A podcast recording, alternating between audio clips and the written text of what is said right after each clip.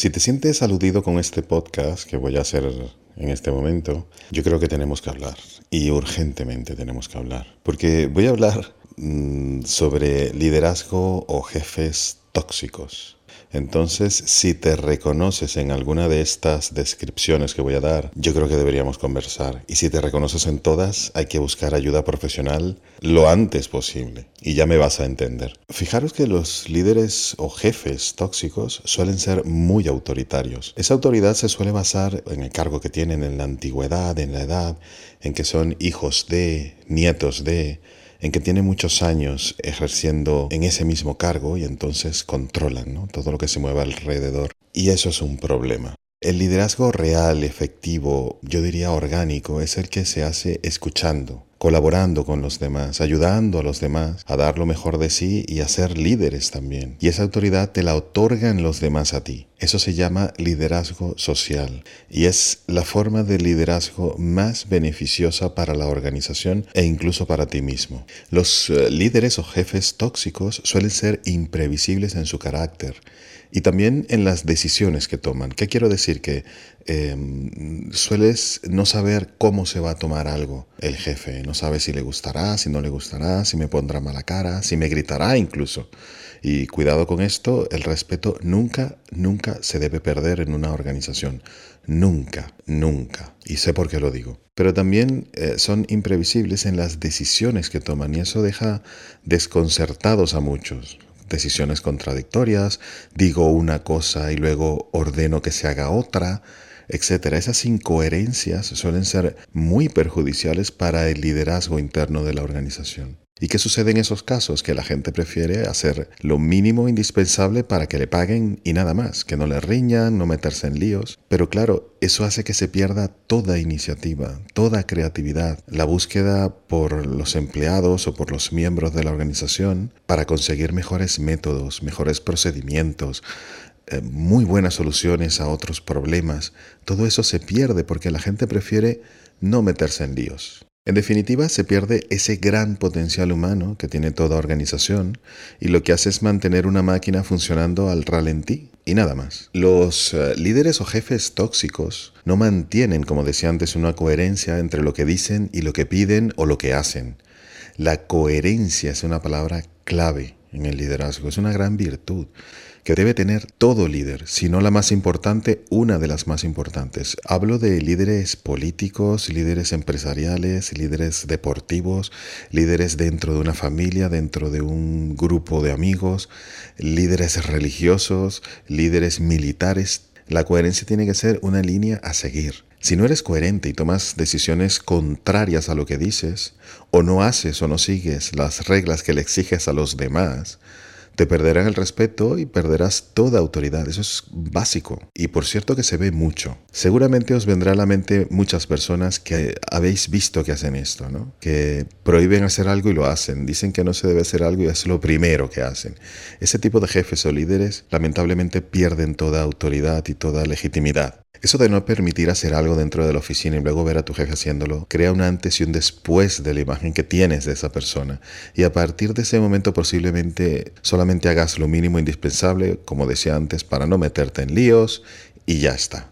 Los líderes o jefes tóxicos suelen ser narcisistas y egocéntricos. Eso es, eh, yo creo que una regla casi, ¿no? Todo debe girar en torno a ellos y a sus propios problemas. Los problemas de los demás suelen no importarle y solamente le importan los suyos. Cómo quedan ellos, su tiempo, su esfuerzo.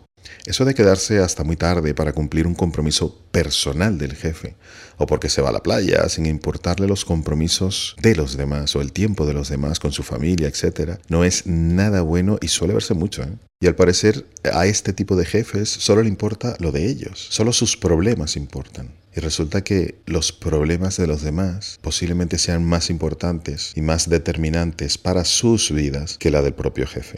Los líderes o jefes tóxicos, siempre que pueden, se hacen autopromoción, se dan ese autobombo. Eh, suelen ser excesivamente yoístas, porque yo soy, porque yo he sido, porque yo he hecho, yo no me equivoco, yo trabajo más que los demás, yo llego antes o yo me voy más tarde, yo siempre tengo la razón, yo soy el único que entiende lo que aquí sucede. Son frases que a veces o se escuchan o se sienten en el ambiente y eso suele ser un liderazgo tóxico.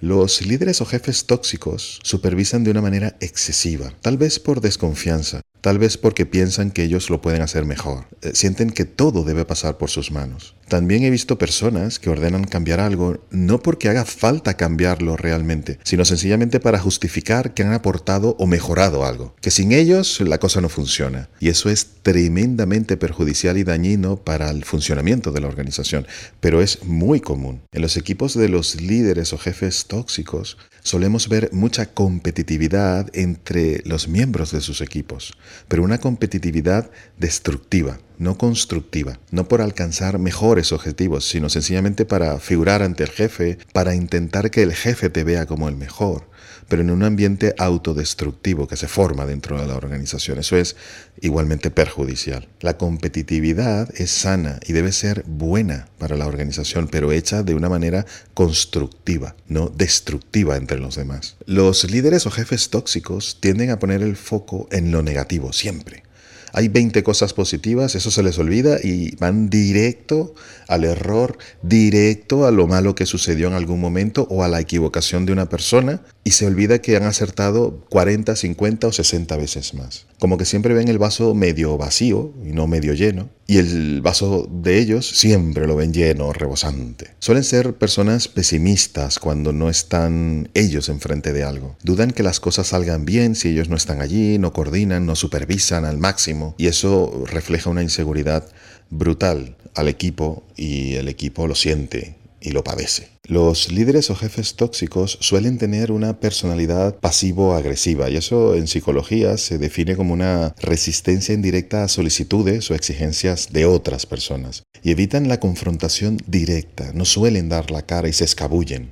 No sé si os suena. Los líderes o jefes tóxicos dicen que no les gusta el cotilleo, pero son los primeros que están atentos a ese cotilleo, sobre todo si se habla de ellos. Y lo peor, cuando lo que se cotillea les conviene, lo dan por cierto y actúan en consecuencia. Eso es lo peor, que actúan en consecuencia. Quiero decir, si escuchan el cotilleo y si les conviene, pues actúan y si le hablan mal de alguien y eso es, saben que es un cotilleo, un rumor, pero les conviene por alguna razón, toman entonces medidas basados en el cotilleo que reafirman sus prejuicios, sus opiniones sobre otras personas. Los líderes o jefes tóxicos suelen ser prepotentes se vanaglorian de aptitudes que poseen e intentan aparentar que tienen muchísimas aptitudes para ganarse más autoridad. Se ponen medallas que no le corresponden, le corresponden a otra persona de su equipo, sencillamente para aparentar ser ellos los grandes gurús. Los líderes o jefes tóxicos suelen ser intolerantes y no aceptan los errores de los demás, pero sí aceptan los suyos. Los líderes o jefes tóxicos no toleran el error, y siempre buscan al culpable del error. Eso sí, nunca son ellos. Si se equivocan, suelen buscar a otro culpable, y si no lo consiguen, no pasa nada, pelillos a la mar. Pero si consiguen al culpable, al paredón. Los líderes o jefes tóxicos hablan de nosotros en los aciertos y de vosotros o ustedes, si estamos en Latinoamérica, en los fallos. ¿Os suena o no os suena? Siempre que hay algo bueno, nosotros hemos hecho tal y tal y tal. Y cuando hay algo malo, vosotros o ustedes se han equivocado, vosotros os habéis equivocado en esto y esto. Y eso suele ser muy decepcionante para los otros miembros de la organización. Yo estoy seguro que a veces lo hacen hasta de manera inconsciente pero es un síntoma de que hay que cambiar algo dentro de ellos y su estilo de liderazgo. Los jefes tóxicos o los líderes tóxicos son fervientes cumplidores de eso que llaman el síndrome de Procusto. No sé si lo habéis escuchado, pero mm, son las personas que al verse superados por el talento de otros, sobre todo si están por debajo de ellos, deciden menospreciarlos o limitarlos. Eso lo hacen para que en apariencia no haya nadie mejor que ellos. Y cuando pueden, quitan todos los focos de los demás para evitar verse opacados. Típico en organizaciones políticas y en grandes empresas, en grandes organizaciones. Lo he visto montones de veces en mis consultorías. Siempre hay soluciones a todo esto, pero llevan tiempo. Los líderes o jefes tóxicos suelen no escuchar o aparentan escuchar, pero realmente lo que están es pensando lo que le van a responder a la persona que les habla. Y ahora pregunto, ¿qué crea todo esto en las demás personas, en los otros de la organización? Si hablamos de una empresa, en los empleados. Si hablamos de un partido político, en los empleados del partido político, en los afiliados del partido político, en los simpatizantes, en los votantes. ¿Qué crea todo esto en todos ellos? Pues yo he visto, y, está estudiado y medido, que crea muchísima desilusión y, esto me recuerda a una persona que conocí que era hincha de un equipo que no voy a nombrar porque ya veréis por qué. Era un hincha de estos foribundos que iba a todos los partidos, que era un fan absoluto de ese equipo de fútbol tanto, tanto insistió y tanto, tanto le gustaba el equipo que luego al graduarse en la universidad solicitó un puesto, un empleo dentro del equipo y se lo dieron. Empezó a trabajar dentro del equipo. Y al cabo de seis meses renunció y se desafilió al equipo porque la desilusión y el desencanto fue tal al ver lo que había realmente dentro, al ver esos líderes y jefes súper tóxicos dentro de la organización, decidió irse. Me lo comentó bastante desilusionado y, me decía, yo le preguntaba, ¿y ahora de qué equipo eres? ¿A quién vas cuando juega? Y me dijo, pues me lo estoy pensando, así sería, ¿no? El desencanto al ver precisamente este tipo de liderazgo. Y eso imaginaros en una empresa o en un partido político lo que puede perder o lo que puede dejar de ganar por tener este tipo de liderazgo. Como digo, se puede trabajar pero lleva su tiempo, pero se puede y se debe trabajar en él. Yo creo que lo ideal es con una consultoría externa que no esté eh, emocionalmente involucrada dentro de la organización y que pueda resolver estos problemas con una visión imparcial desde fuera. También crea desidia en la gente cuando, cuando se ve este tipo de liderazgo. Porque si no te ilusiona tu trabajo ni el futuro de la organización, pues probablemente terminarás haciendo lo mínimo indispensable para cumplir lo que has firmado en tu contrato y que te paguen.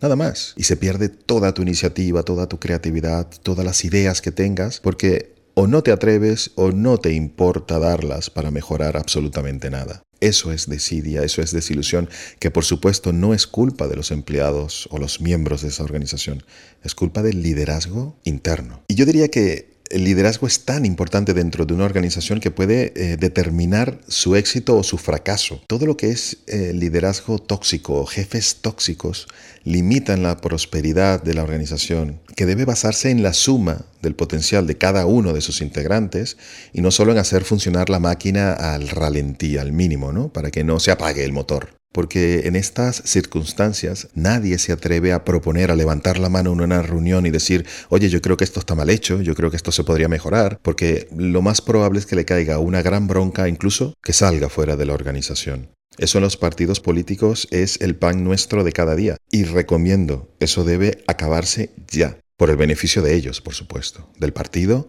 de la organización y en este caso del país donde esté ese partido político. Hablando de política, por cierto, se dice mucho que el que se mueve no sale en la foto. Y si no sales en la foto, no estarás en la próxima lista de las siguientes elecciones y no se te tomará en cuenta. ¿Qué implica esto? Bueno, que muchas personas tragan a un jefe tóxico, tragan a un líder tóxico, porque saben que si no lo tragan, si levantan la mano y dicen, oye, no estoy de acuerdo, probablemente no estén en la próxima lista de las próximas elecciones. Y eso no hace nada más que perjudicar absolutamente a la organización e incluso a sus resultados electorales. A veces algunos partidos políticos que me llaman y me preguntan y me cuentan no se dan cuenta que el problema está dentro, dentro de ellos mismos. No se dan cuenta o no se quieren dar cuenta. Y por eso tiene que venir alguien de fuera que no tenga nada que perder, que no tenga un cargo que perder, que no esté obligado a darle palmaditas en la espalda a ese líder para que le diga, oye, esto no es así, esto tienes que hacerlo así. Luego ya si lo hace o no, por supuesto será su responsabilidad. Pero uno cumple como consultor de decirle las cosas como deben hacerse y cómo debe comportarse la organización internamente. Para eso indispensable, por supuesto, todo lo que he dicho siempre en cuanto a un líder. Comunicación, empatía, escuchar, escuchar activamente, etc. Si seguís mi podcast, tendréis un montón de información en este sentido. Hay de verdad muchos métodos para cambiar esta situación y en las consultorías los intentamos aplicar. Siempre y cuando no, nos lo permitan, por supuesto. Los resultados suelen ser impresionantes, impresionantes en productividad,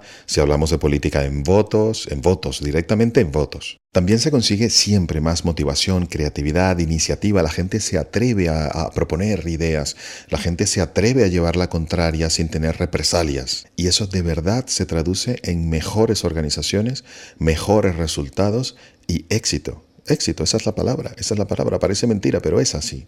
Lo malo, y tengo que decirlo, es que por lo general, cuando las organizaciones piden una ayuda, un consultor para resolver este tipo de problemas, suelen hacerlo cuando tienen el agua al cuello, cuando el problema ya es algo escandaloso. En el caso de los partidos políticos suelen hacerlo antes de las elecciones, pero muy poco antes. Cuando ven que se viene la, fecha electoral encima y ven que las encuestas pues ahí, ahí, entonces, por favor, llámate a Javier para ver qué sucede aquí y tratar de mejorarlo, pero hombre, ya suele ser tarde. Esto es algo que tiene que ver con la cultura de la empresa, con una serie de situaciones donde la gente al sentirse bien se adhiere, se suma. Cuando yo me siento bien en un sitio, pues me gusta estar allí. Llevo más gente, llevo a mis amigos para que también estén ahí y disfruten y, se sientan tomados en cuenta, escuchados, se sientan que, pueden participar y, proponer. Y lamentablemente cuando eso ocurre, pues es una, es una acción en cadena. Se va uno, se va otro, bueno, luego viene uno, pero se van cuatro, y el que está está pero desilusionado, ve incoherencias. Eso no puede ser. Eso era antes. Cuando el jefe era el jefe, se hace lo que ordena el jefe y se acabó. En el siglo XXI la gente va por otro lado, la sociedad va por otro lado. Y por eso siempre digo, ¿cuándo es el mejor momento de comenzar a trabajar para resolver este tipo de problemas de liderazgo o jefes tóxicos? El mejor momento es ya, hoy. Siempre es el mejor momento, hoy es el mejor momento. Mientras más esperes, más tarde será, más gente se habrá ido, más desilusión habrá, y eso es lo que no queremos. Pero suele ocurrir lo que digo, que nos llaman siempre a última hora. También en las empresas suele pensarse en ello cuando queda muy poco tiempo para ocurrir un cambio de la empresa o un cambio dentro o fuera de la organización por exigencias de una empresa matriz, de una marca, si hablamos de franquicias. Y en los partidos políticos, como digo, solo antes de las elecciones. Al parecer, luego de las elecciones solo se piensa en, bueno, ya habrá tiempo, ya tenemos cuatro o cinco, no sé, dependiendo del país, años para recuperarnos y volver a acoger gente. Eso es lo peor que hoy en el siglo XXI se puede hacer luego de las redes sociales, el fake news, el fake media que viene muy pronto y va a ser yo creo que un elemento, yo diría que va a transformar la política en el mundo entero y eh, estamos a cuatro o cinco años de eso. Ya os comentaré sobre el fake media. Y hasta aquí este podcast. Espero que os haya gustado este capítulo y muy pronto muchísimo más. Acordaros, soy Javier Galué, consultor, profesor y conferenciante. También soy coach de organizaciones, empresas y personalidades en comunicación estratégica, liderazgo y persuasión. Qué importante la persuasión. Si me queréis contactar, ya sabéis, info o la web emotio.me. Yo os recomiendo suscribirse a mi podcast eh, porque tendréis capítulos fresquecitos. Un abrazo, hasta luego.